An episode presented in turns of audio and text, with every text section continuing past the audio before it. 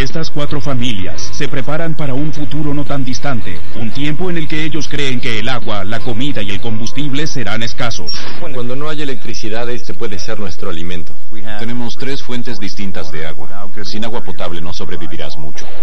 Temen un mundo donde el dinero no valga nada y no haya leyes. No voy a parecer una presa. Todos esperan un desastre inminente que destruirá el mundo como lo conocemos y tomaron medidas extremas para que cuando llegue el fin de los días, ellos estén preparados para sobrevivir.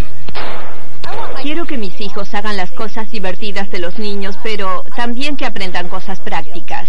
La preparación eliminó algunos pasatiempos. No juego al golf, no juego a los bolos. Debo tener unos seis mil o siete mil dólares en comida. Nuestros expertos accederán a sus extensas preparaciones y decidirán si realmente están listos para la mayor prueba de vida o muerte, o si tan solo coquetean con el desastre. Salud por el fin del mundo.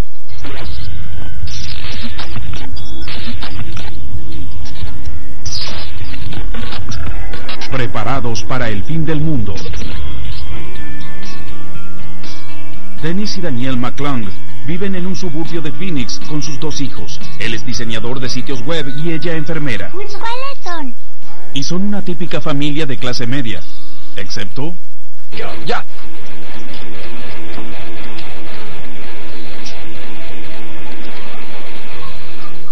Me preparo para una eyección de masa coronal en 2012. La preparación guía todo lo que hacemos. La preparación cambió nuestras vidas. Se podría decir que estoy obsesionado con estudiar y prepararme para el fin del mundo. En el 2012 la Tierra será bombardeada por una eyección de masa coronal. Este bombardeo va a derribar el sistema eléctrico de nuestro vecindario y el mundo. Tendremos un par de días de agua, una semana de comida y en 30 días el vecindario será un pandemonio. Las eyecciones de masa coronal o EMC son erupciones poderosas del Sol que salen de la atmósfera solar. Si estas masas de plasma llegaran a la Tierra podría ser catastrófico. En 1859 una enorme eyección de masa coronal perturbó los sistemas de telegramas de todo el mundo. Ocurrieron tormentas menos severas en 1921 y 1960, mezclando señales de radio en todo el mundo. Si estas masas de campo magnético llegaran hoy aquí, podrían en teoría destruir nuestro sistema eléctrico, lo que perturbaría cada faceta de la vida moderna.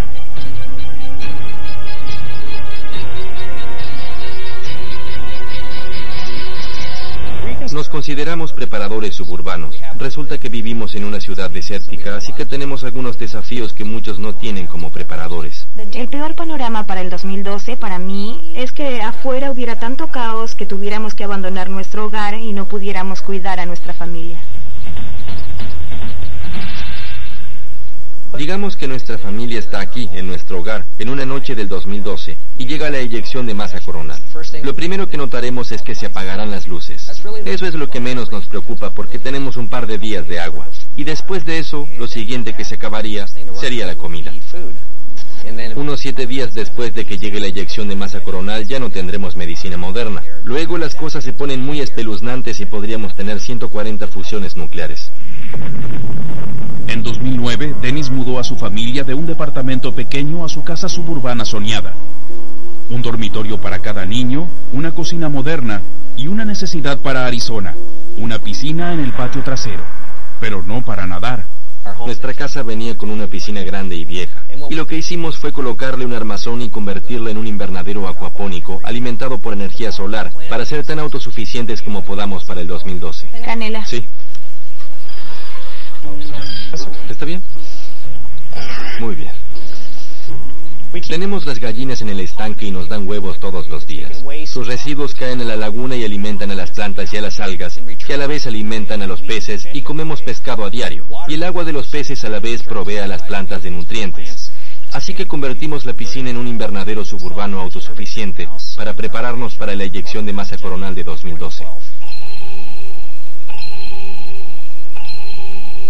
Originalmente la piscina era un rectángulo de 5 metros por 9 metros. Tenía 3 metros de profundidad y un metro y medio en la parte poco profunda.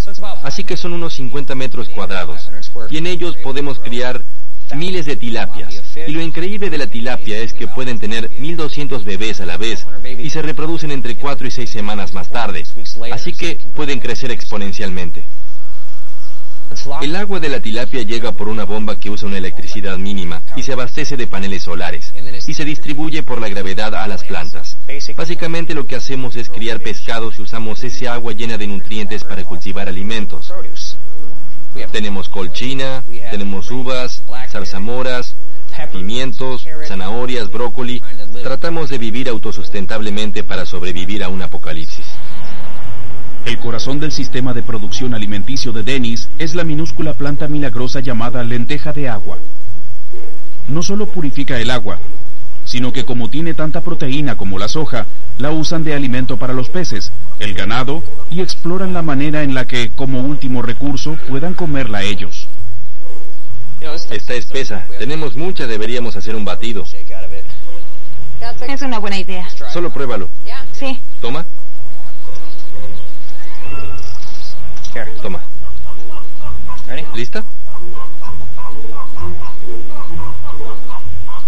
Tiene sabor a lechuga. Sabe a lechuga. En el caso de que hubiera una eyección de masa coronal, los aparatos de cocina alimentados con electricidad serían inútiles. Daniel usa el horno solar para todo, desde hornear pan hasta para hacer tomates deshidratados e incluso para deshidratar lenteja de agua para un batido proteico.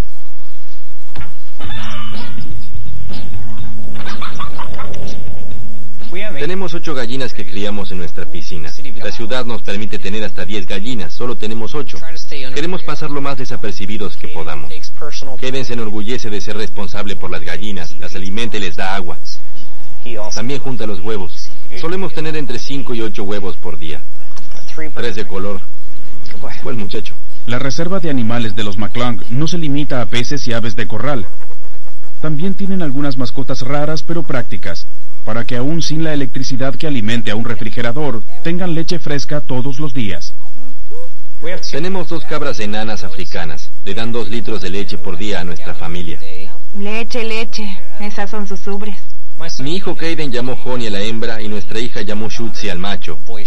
Porque si les ponemos nombres, no son considerados ganado. ¿Están dando leche? Sí. No nos permiten tener cabras a menos que tengas 352 metros cuadrados. Así que al permitir que nuestros hijos les pongan nombres pudimos conservarlas.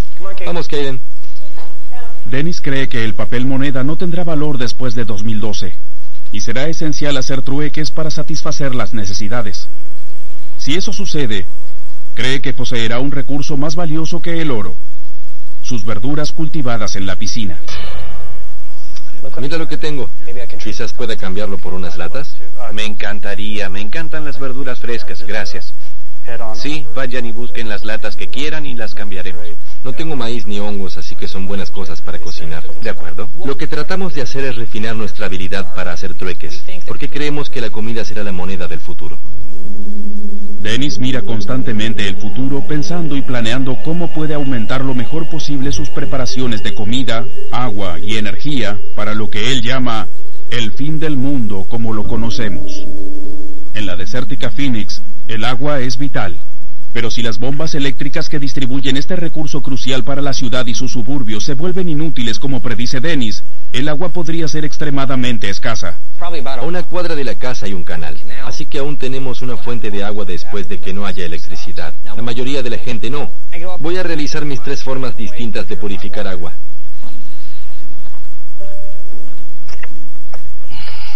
El modo más simple y rápido es usar tabletas de purificación de agua. Esta tableta en particular lleva unos 10 minutos. Básicamente es cloro, del mismo tipo que nuestra lavandina. Le pones estas tabletas, la agitas y esperas unos 10 minutos. Lo hueles y deberías poder oler el cloro. Significa que lo puedes beber. El método más barato es llenar una botella de agua PET transparente, ponerla en el sol unas 4 o 5 horas y el agua será potable. Otro método sencillo de purificar agua es con la lavandina doméstica común.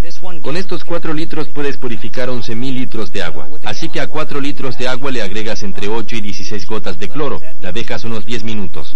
Al olerla debes percibir el cloro y ya debería poder beberse. Si hay muchos contaminantes o tienes agua muy turbia, pásalo también por un filtro de café. Yo disfruto de cosas como el golf, pero desde que me preparo no he tenido mucho tiempo. Así que extraño un poco lo que llamo la vida normal, pero creo que es mi deber como padre poder abastecer a mis hijos sin importar lo que suceda. La peor situación que podemos ver es que colapse la estructura que mantiene unida a nuestra sociedad. Veo que las cosas se pondrían muy graves, gente disparándose, revueltas, saqueos, una anarquía pura. Así que para atravesarlo tenemos que pensar diferente a la mayoría de los preparadores, porque pensamos en abastecernos solos lo más que podamos, ser realmente autosuficientes. Salud por el fin del mundo. Para sobrevivir al 2012 y 2013, Dennis y Daniel han creado un auténtico Edén en su patio trasero. Pero ¿cómo sobrevivirán si algún evento imprevisto los obliga a irse solos por la ruta? ¿Quién es este elefante? Ya no estamos seguros aquí. ¿Y qué pensará nuestro experto de su probabilidad de supervivencia? Soy una típica ama de casa suburbana de Phoenix, excepto que me preparo para el fin del mundo. Mira lo que tenemos. Muy bien. Dennis y Daniel temen que si no hay electricidad por una eyección de masa coronal, las medidas de seguridad de la planta nuclear cercana fallen y haya una fusión. Al prepararse para el fin del mundo, al igual que con cualquier otra cosa, la práctica hace a la perfección. Así que practican, practican y practican. Ya. La meta de Dennis es que se coloquen sus trajes de protección nuclear, química y biológica en menos de seis minutos. Una familia necesita saber cómo usarlos y si no los tuviera en caso de una catástrofe nuclear, no tendrían suerte. Voy a ganarle a mamá. Creo que los varones ganarán. Muy bien, niños, lo logramos. Muy bien, dame esos cinco. Sí. Kaden, buen trabajo, estoy orgulloso de ti. Cuando vienen familiares a visitar a los McClung, duermen en lo que podría ser la habitación de huéspedes más segura de todo Arizona. Decidimos convertir nuestra habitación de huéspedes en un depósito de supervivencia. Muchos amigos y vecinos han venido pensando que todo era bastante normal, hasta que entran a esta habitación y los asusta un poco. Guardamos las máscaras de gas en orden. Esta es de mi hija Veda, esta es de mi hijo Kaden, esta es mi máscara y esta es de mi marido Dennis. Este es mi anticoagulante de emergencia. Si me dispararan me lo podrían poner y evitaría que pierda mi sangre. Este es un estuche de cirugía menor. Si necesitara hacer suturas o cirugías menores, tengo esa habilidad. Lo que tenemos aquí es un retrete portátil, así que si tuviéramos que ir al baño podríamos llevarlo y tenerlo separado. Créase o no, la falta de higiene puede ser uno de los mayores asesinos si pasara algo con la electricidad. Algunas familias acampan para descansar. Pero en una emergencia, Dennis cree que tendrá que sacar a su familia de la casa y de Phoenix lo más rápido y mejor preparado que pueda. No hay espacio para salchichas y malvaviscos en la mochila de retirada de Dennis. Un kit de 72 horas o una mochila de retirada es básicamente todo lo que necesitamos por unos tres días. Hay que pensar en la comida, el combustible y la navegación, el agua ciertamente, y la higiene. Hay que tener medios personales de protección. El equipo de 72 horas podría ser la diferencia entre la vida y la muerte. Para nosotros prepararnos es un asunto familiar. Acostumbramos a nuestros hijos a prepararse con nosotros. Los llevamos de campamento, hacemos las mochilas de retirada. Mi hijo tiene su silbato favorito. Y nos acostumbramos. Así los niños no tienen miedo. Tienes que poner la parte de abajo primero. Cuando llega el desastre, llega el pánico. Papá, Y allí es donde no piensas con claridad. Pero si estás acostumbrado a hacer algo de forma natural, tu mente estará un poco más clara. Somos muy francos con nuestros hijos. Elefante, elefante. elefante. Tratamos de que nuestros hijos adquieran nuestras destrezas sin asustarlos o alarmarlos. ¿Quieres llevar este? Sí, Muy bien, buena niña. Vamos. Algunas de las cosas que hacemos es hacer nuestras mochilas de retirada y salir, e intentamos quedarnos en la naturaleza por días, solo para ver si podemos sobrevivir. No creo que seamos una familia pesimista, no creo que vivamos con miedo.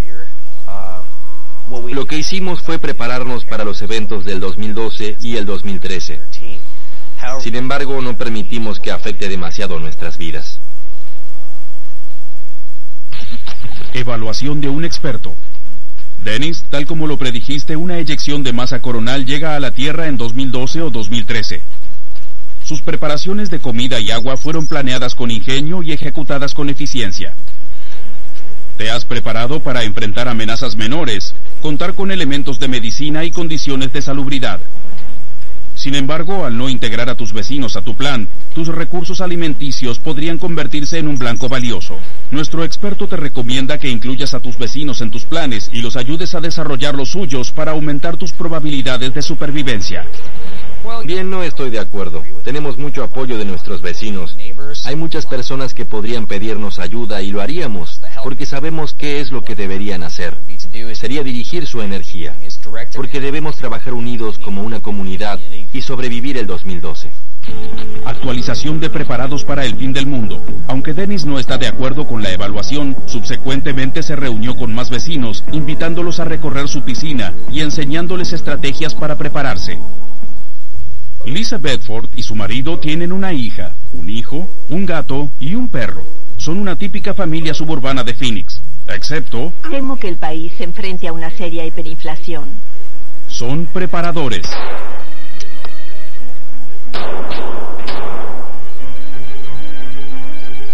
Creo que para quienes no se preparan, lo que hacemos puede parecer una obsesión.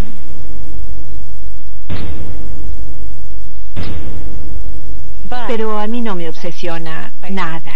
Solo me preparo para un colapso de la economía que provoque una hiperinflación y precios más altos. Mi familia empezó a prepararse hace unos tres años. Veíamos que nuestros amigos perdían sus empleos, que subía el precio de la gasolina, el de la electricidad. Lo básico que necesitamos para sobrevivir, esos precios se fueron por las nubes. Y nos dimos cuenta de que podría acercarse algo muy significativo y serio que acabe con los días de un Estados Unidos muy próspero. Así que tomamos esa corazonada y empezamos a actuar en consecuencia. Empezamos yendo a la tienda y comprando productos diarios. Creo que estamos bien de sopa de tomate y de pollo con fideos. Comencé a investigar y me di cuenta de que necesitaba almacenar lo básico como trigo y arroz para agregar a mi depósito de comida. No lo llenes demasiado. Usamos botellas de gaseosa por mucho tiempo. FEMA aprueba oficialmente esta clase de plástico para almacenar comida. No sé cómo voy a comer esto cuando termine el mundo. El mundo no se va a terminar. Actúas como si así fuera. No, no va a terminar. Involucramos a nuestros hijos en lo que hacemos, simplemente evitando que sea algo anormal o fuera de lo común. Si alguna vez grito, saquen sus mochilas de retirada, niños, ya sabrán qué hacer. La gente me llama preparadora suburbana, pero yo prefiero considerarme una mamá suburbana típica que tiene el futuro en la mira. Y me gusta pensar que puedo prepararme para el futuro un poco cada día. El movimiento de preparadores crece exponencialmente. Tiendas que antes solo vendían a restaurantes, hoy reciben individuos que intentan almacenar. Hoy Lisa compró en Honeyville Farms, una tienda que satisface sus necesidades de alimentos liofilizados, deshidratados y a granel. ¿Cuántos son en su familia? Cuatro. Cuatro. Dos niños. Comenzamos vendiendo a panaderías, restaurantes y en los últimos años estamos tratando de atraer al cliente preparador. Así que está aprovisionada para cuatro meses. Así es. Bien. ¿Y cuál es su meta? ¿A cuánto quiere llegar? Probablemente la gran meta a largo plazo sería un año. La gente busca artículos a granel y frutas liofilizadas, carne liofilizada. Esas cosas duran mucho tiempo. Hablamos de 10 a 15 años para la mayoría de estos productos. Y puedes liofilizar casi todo. Mucha gente se siente muy urgida de llegar a ese estadio de preparación porque sienten que se acerca algo. Quizás el pedido más extraño fue el de un hombre soltero que quería un camión entero de trigo. Son 20.000 kilos de trigo para guardarlo solo para él. Así que una paleta de este tamaño podría alimentar a una familia de cuatro por un año. Son 1200 calorías. Eso no es mucho. Así que con dos se acercaría más a lo que necesitaría su familia. Es lo que quiero.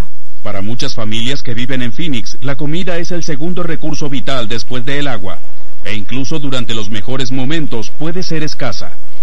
Si tenemos uno de estos por persona, es como un mes y medio de agua por persona.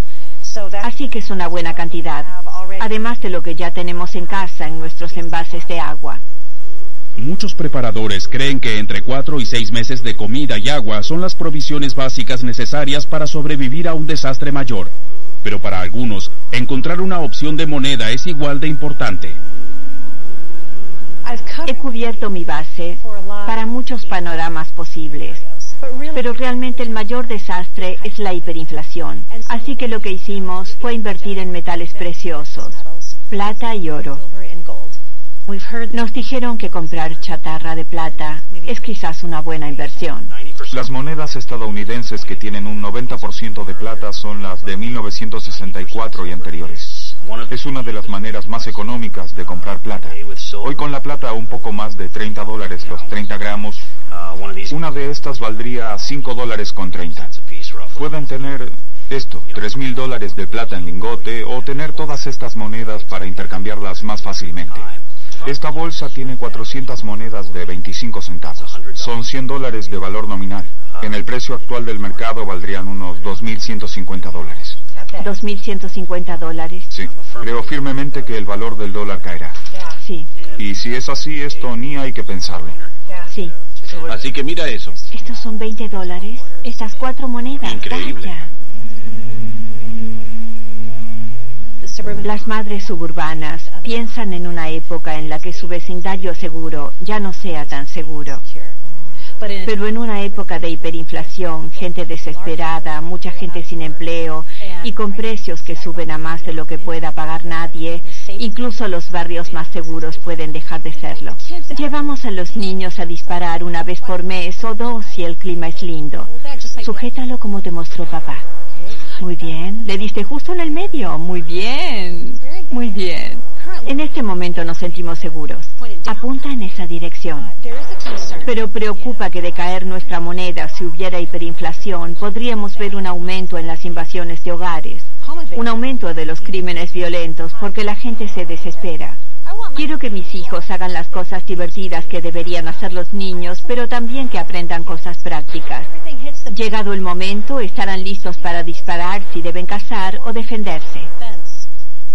El entrenamiento en defensa personal es crucial, pero en un mundo enloquecido, los preparadores creen que aquellos que no son percibidos como blancos llenos de recursos serán los que sobrevivan. Eso significa a veces recibir la comida por la noche. OPSEC es seguridad operacional, es un término militar y solo significa cerrar los labios. Los labios sueltos hunden barcos. Así que nosotros no hablamos mucho de lo que hacemos. No quiero que mi casa y mi familia estén en medio del blanco de alguien cuando se pregunten de dónde sacarán su próxima comida y que digan, oh, los Bedford tienen. La verdad es que somos realmente más bien una familia típica. Evaluación de un experto. Lisa, nuestro experto cree que has almacenado suficiente comida para soportar los efectos desestabilizadores y debilitantes de la hiperinflación por un periodo inicial de entre cuatro y seis meses, y estás trabajando agresivamente para extenderlo a un año en total. Lo más importante es que comenzaste a comprar metales preciosos como precaución por la inflación que temes. Pero al concentrarte en la hiperinflación no has planeado totalmente otros desastres. No desarrollaste buenos planes de evacuación, ni elegiste un lugar donde mudarte si tu casa es amenazada. Tendría que ser muy grave para que decidiéramos irnos por las limitaciones que tenemos con la geografía y el clima. Resulta que vivimos rodeados por kilómetros y kilómetros de desierto, sin muchas rutas para salir de Phoenix. Cien mil personas tratando de salir de Phoenix sería una trampa mortal. Actualización de preparados para el fin del mundo. Lisa ha elegido ignorar el consejo de nuestro experto. Cree que como Phoenix está rodeada por kilómetros de desierto y hay solo tres o cuatro salidas importantes, un plan de evacuación adicional sería inútil. Señor, nos has bendecido con un día hermoso. Gracias por nuestros amigos. Gracias por los Coblers. Amén. Bien, a comer. David Kobler y Scott Hunt son mejores amigos y sus familias son muy unidas. Bien, buen provecho. Cocinan juntos, comen juntos y se preparan juntos. Me he preparado para un colapso del sistema financiero. Esto causaría un aumento del crimen, del hambre y un colapso total de la ley y el orden. Y ocurrirá aquí. David es un preparador comprometido que vive en la parte rural de Carolina del Sur. Si ocurriera el colapso económico que teme, él y otras cuatro familias similares planean dejar atrás sus posesiones materiales y reunirse en una granja a 20 minutos de la casa de David para formar su propia comunidad de preparadores. No le temo a nada, me preparo. Al prepararme me ocupo del problema del miedo. Scott es un sujeto excelente. Puedes darle una pila de basura y hará algo útil con ella. Por eso decidí unirme a él y poner mi vida en sus manos, y él ha puesto su vida en mis manos. Hola Dave, ¿cómo estás? Hola Scott. La habilidad de David está en lo táctico. Al ser un ex militar, tiene mucho entrenamiento en esa área. Muy bien, tu arma está limpia. Vuelve a enfundarla. La mía está en la ingeniería. Está en diseñar toda clase de aparatos. Cuando estuve en Irak al comienzo de la invasión, vi la verdadera hambruna. Vi gente que peleaba por mis sobras, mi basura. David cree que las tiendas estadounidenses no podrían mantenerse abastecidas si colapsara la economía. Así que tomó algunas medidas de precaución para prepararse para esta eventualidad. Debo tener unos seis mil o siete mil dólares en comida. No soy un preparador exagerado. Me ha llevado dos años llegar al punto de tener esta cantidad de comida. Empecé con latas que se compran en la tienda, lo que sueles comer, y de allí en más seguí. Ahora estoy guardando comida a largo plazo. Comida deshidratada. Algo importante que debes guardar es papel higiénico. Es algo que usa todo el mundo. Guardamos dos años de papel higiénico. Más papel higiénico. Es buena idea. El depósito de comida de Dave es exagerado, pero eso es bueno porque me motivó a ponerme a tono. Nuestros planes para la comida varían entre almacenamiento a largo plazo y cultivar nuestra propia comida, en lo que trabajo desde hace años. Podemos cultivar lo que sea, de trigo a maíz y toda clase de verduras. Anticipando la suba astronómica de la materia prima, crían vacas por la leche, gallinas por los huevos y pueden matar a ambos por su carne. Scott cultiva 550 kilogramos de trigo al año y para compensar cualquier escasez de harina, puso a su hija de 10 años, Sara, y a su antigua bicicleta a trabajar. Bien. Mamá necesitará unas cuatro tazas. Mi hija muele el trigo en nuestro molino en bicicleta que construí. Es mucho trabajo para moler a mano y es mucho más fácil pedalear con una bicicleta. Así que hoy molemos el trigo y haremos pan con él mañana.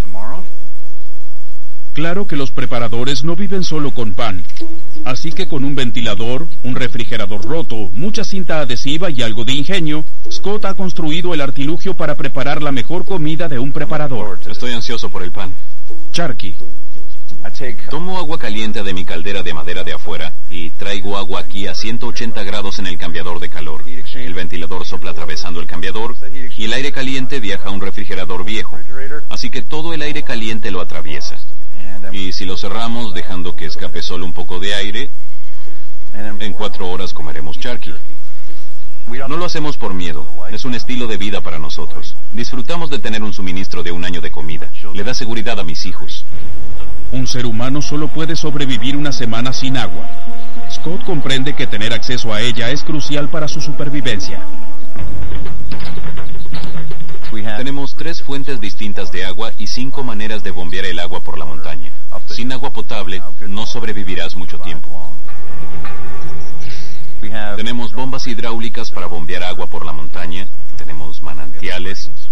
Aquí hay un panel solar que usé para bombear el agua del manantial. Y luego hice un pozo del que puedo sacar agua con una bomba de mano. Así que puedo sacar agua de la tierra para mi familia.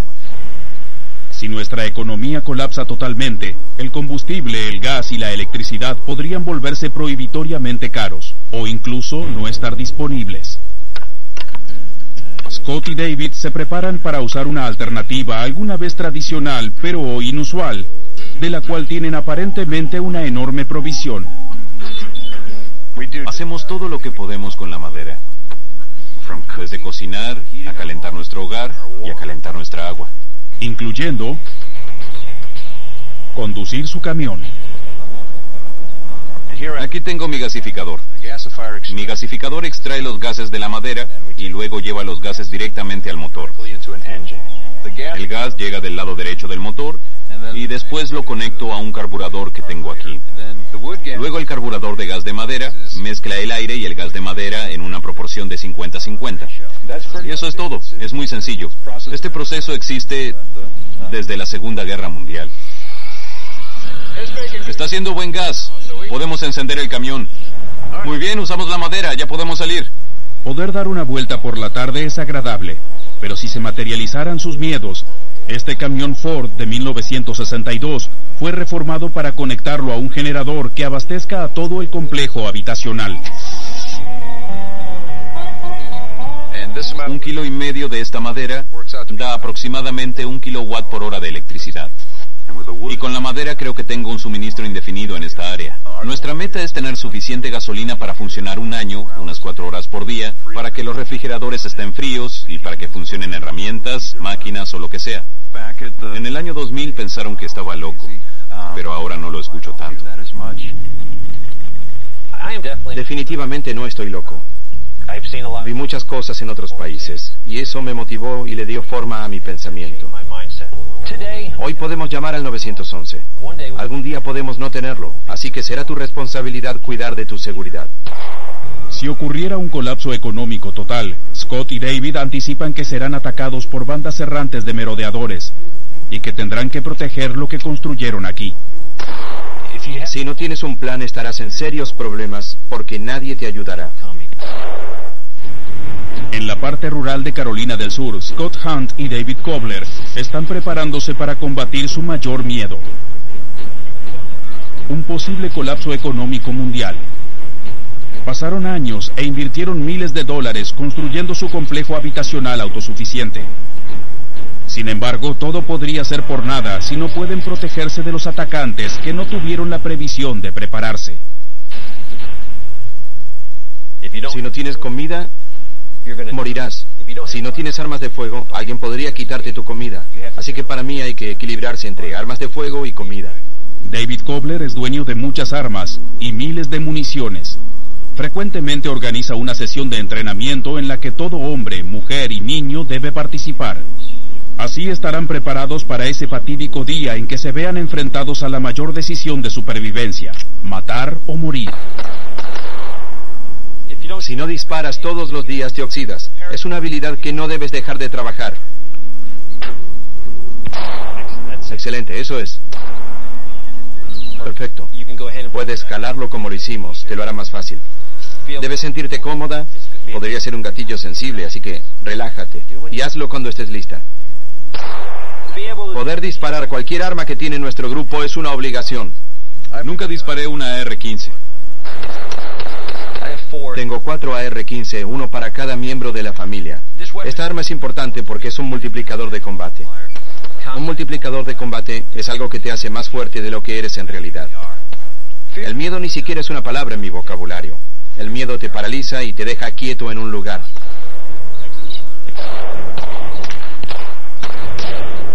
Habrá muchas personas necesitadas que se llevarán lo que tengas. Yo lo defenderé a muerte porque esta es la comida para mi familia.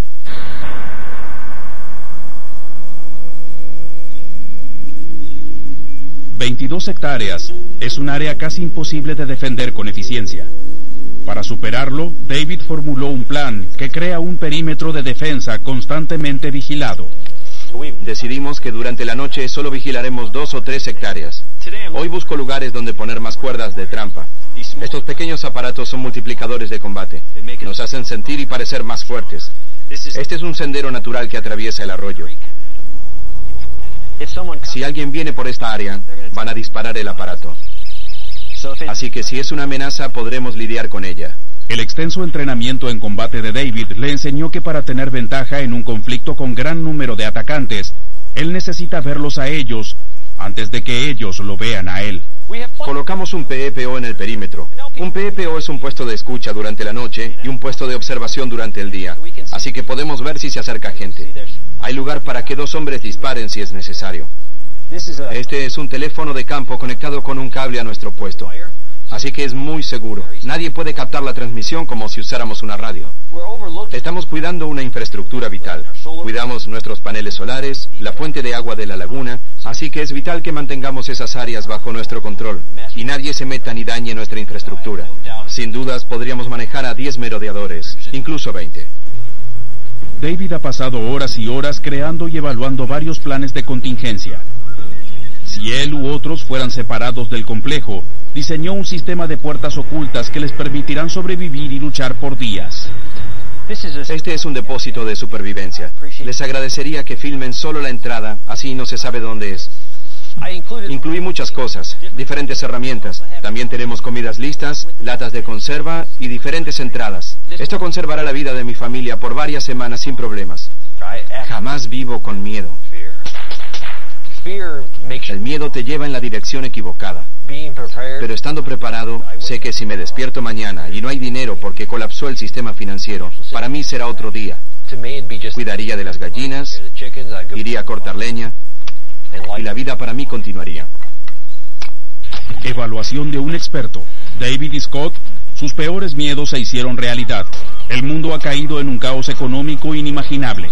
Sus preparaciones son impresionantes. Han desarrollado varias fuentes de agua fresca y cercana. Almacenaron suficiente comida para sobrevivir las ondas expansivas económicas iniciales y cultivaron suficiente tierra y criaron suficiente ganado como para ser autosuficientes por años. Cubrieron sus medios cruciales de comunicación, combustible e higiene. También tienen un plan claro de cómo mantener la seguridad y los medios para ejecutarlo.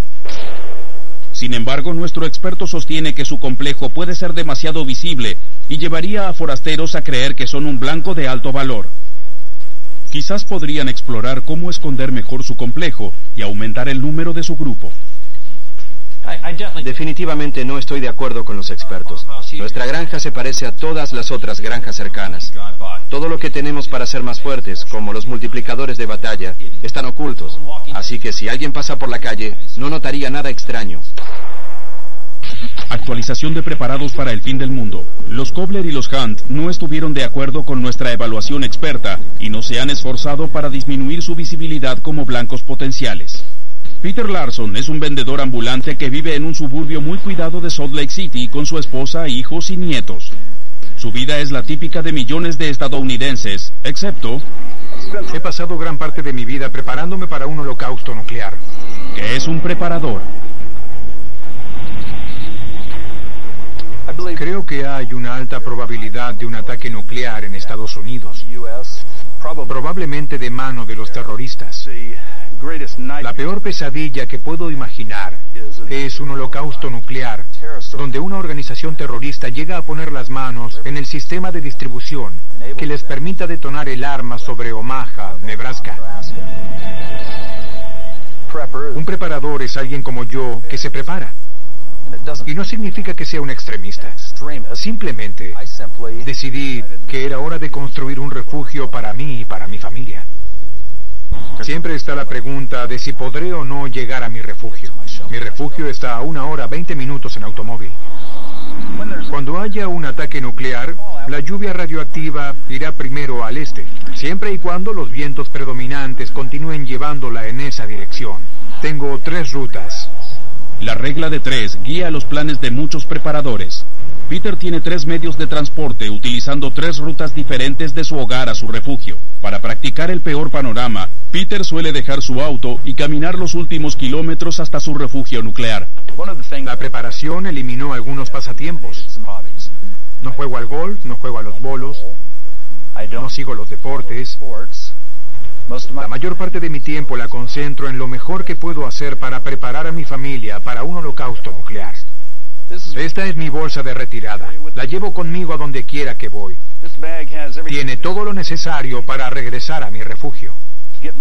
Un equipo para hacer fuego. Tengo una sierra de mano.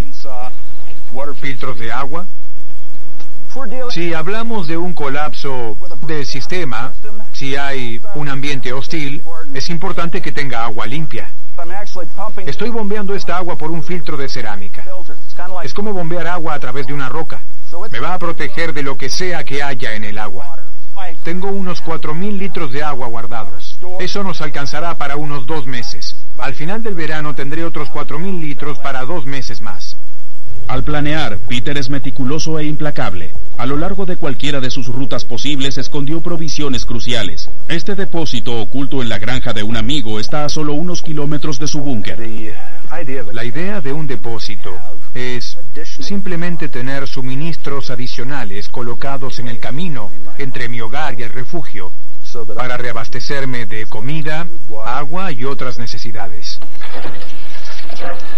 Este también es un lugar donde puedo pasar la noche. No solo es cálido, sino también cómodo y seco. Como un vendedor exitoso, Peter recorre grandes distancias. Cuando llega a una nueva ciudad, la examina con su oscuro prisma de la supervivencia. Cada vez que estoy en un área metropolitana, siempre estoy consciente de la salida más rápida porque miro la ciudad francamente como una trampa mortal. En este mundo hay tres clases de personas. Hay ovejas, perros ovejeros y lobos. Yo determiné hace unos años que no voy a ser una oveja. Soy un perro ovejero. Mi refugio está ubicado al pie de las colinas, en una parte remota del estado. Es un paraíso. Y creo que en caso de un holocausto nuclear seguirá siendo un paraíso. Este es mi búnker. Lo diseñé y lo abastecí especialmente para mi familia. Hay personas, supongo, que ven esto y se preguntan por qué haríamos semejante cosa. Muchas personas tienen cabañas. La mía está debajo de la tierra. Esta unidad es un tubo corrugado de 15 metros de largo y 3 metros de diámetro. En el suelo tengo suficiente comida, suministros médicos, agua y ropa para que le dure al menos un año a mi familia. Hace unos cinco años decidí que era hora de tener un refugio para mi familia y para mí. ¿Qué cenaremos? Ramen y macarrones con queso. También usamos nuestro refugio para descansar el fin de semana. Así que se convirtió en nuestra cabaña del bosque. Es un lugar a donde nos agrada venir. En el caso de un holocausto nuclear, es bueno tener un lugar donde estés cómodo y tenga esa belleza y serenidad. Las preparaciones extremas de Peter para cuidar a su familia de un holocausto nuclear nunca se completan. Constantemente acrecienta su depósito de comida y agua, mejorando sus habilidades para sobrevivir y gastando más y más dinero y tiempo en reforzar su búnker. Cuando caiga la bomba, estaré seis metros bajo tierra en el refugio con mi familia, con esta puerta cerrada, trabada. Es capaz de soportar la presión de un camión de basura totalmente cargado. 35 mil kilos de presión sobre esta puerta. Me protegerá de cualquier cosa que pudiera ocurrir. Peter siempre evalúa nuevos riesgos, peligros potenciales y posibles medidas de reacción. Aún hay unas 2.000 armas nucleares en manos de los rusos. Otro jaque. ¿Quieres hacerme jaque mate? Los chinos están acumulando su arsenal nuclear. Los iraníes también se les acercan, al igual que los norcoreanos. Hay muchas amenazas en este mundo. Creo que acabas de vender la granja, amigo. Evaluación de un experto. Nuestro experto determinó que tu refugio subterráneo está reforzado como para protegerte a ti y a 12 familiares de una explosión nuclear que ocurriera a solo un kilómetro de distancia. Tienes suficiente comida para resistir dos años, entrenaste en supervivencia y defensa personal, y tus planes de evacuación de emergencia están extremadamente bien pensados. Sin embargo, nuestro experto calcula que no tienes suficiente agua como para asegurar tu supervivencia. Para seis meses necesito 11.000 litros de agua. Me ocuparé de eso. Además, tu trabajo, con sus requisitos de viaje, rompe la regla básica del preparador de no separarse nunca de su familia. Y te deja a ti en una situación muy vulnerable. Tiene toda la razón. Eso es algo que me incomoda y francamente llegó la hora de que cambie de trabajo. Actualización de preparados para el fin del mundo. Peter ha seguido el consejo de nuestro experto y ha comenzado el proceso de adquirir y almacenar más agua. También busca activamente un nuevo empleo que lo mantenga más cerca de su hogar. La mayoría de los científicos, economistas y líderes militares creen que en un futuro inmediato los cataclismos descritos en este programa siguen siendo muy poco probables. Sin embargo, las autoridades gubernamentales recomiendan un nivel más alto de preparación y conciencia para lidiar con lidiar inesperados y desastres.